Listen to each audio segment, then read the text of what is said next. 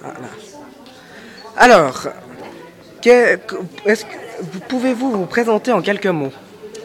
Alors, euh, je m'appelle Daniel Christen et je suis le directeur des écoles, D'accord.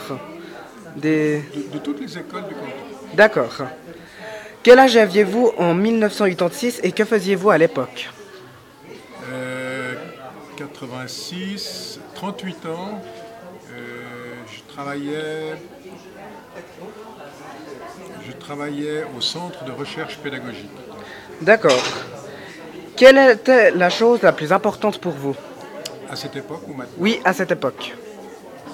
euh, j'étais en train de fonder une famille, d'avoir des enfants qui grandissaient. C'était à la fois ma famille et puis euh, mon travail de chercheur.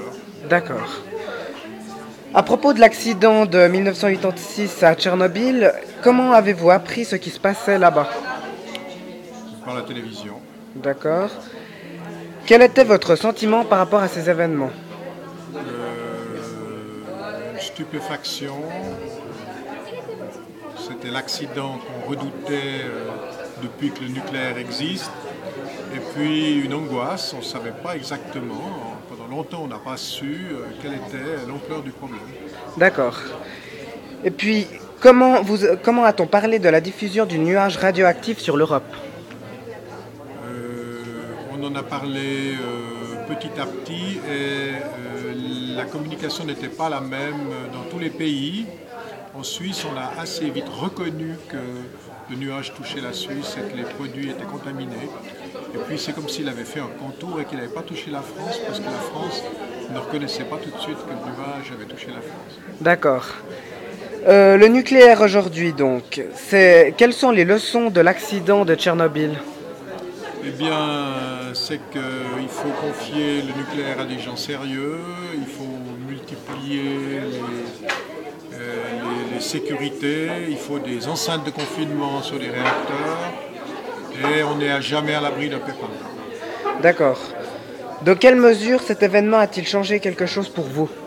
Euh, ça a hum, probablement euh, crédibilisé euh, la peur de l'accident. C'était que les gens qui croyaient à l'accident, avec tous les scientifiques qui leur expliquaient que c'était impossible, tout à coup, ils avaient euh, la preuve que euh, l'accident nucléaire n'était pas exclu et qu'il était malheureusement à craindre. D'accord. Que pensez-vous de l'énergie nucléaire aujourd'hui? C'est un mal nécessaire. Dès qu'on pourra en sortir, il faudra en sortir le plus rapidement possible. D'accord. Sauf si on découvre la fusion nucléaire, qui là pourrait être un espoir pour l'humanité. Ouais. D'accord, alors euh, voilà, c'est fini. Donc euh, merci bien pour euh, les réponses complètes à nos questions et puis au revoir. Merci, au revoir.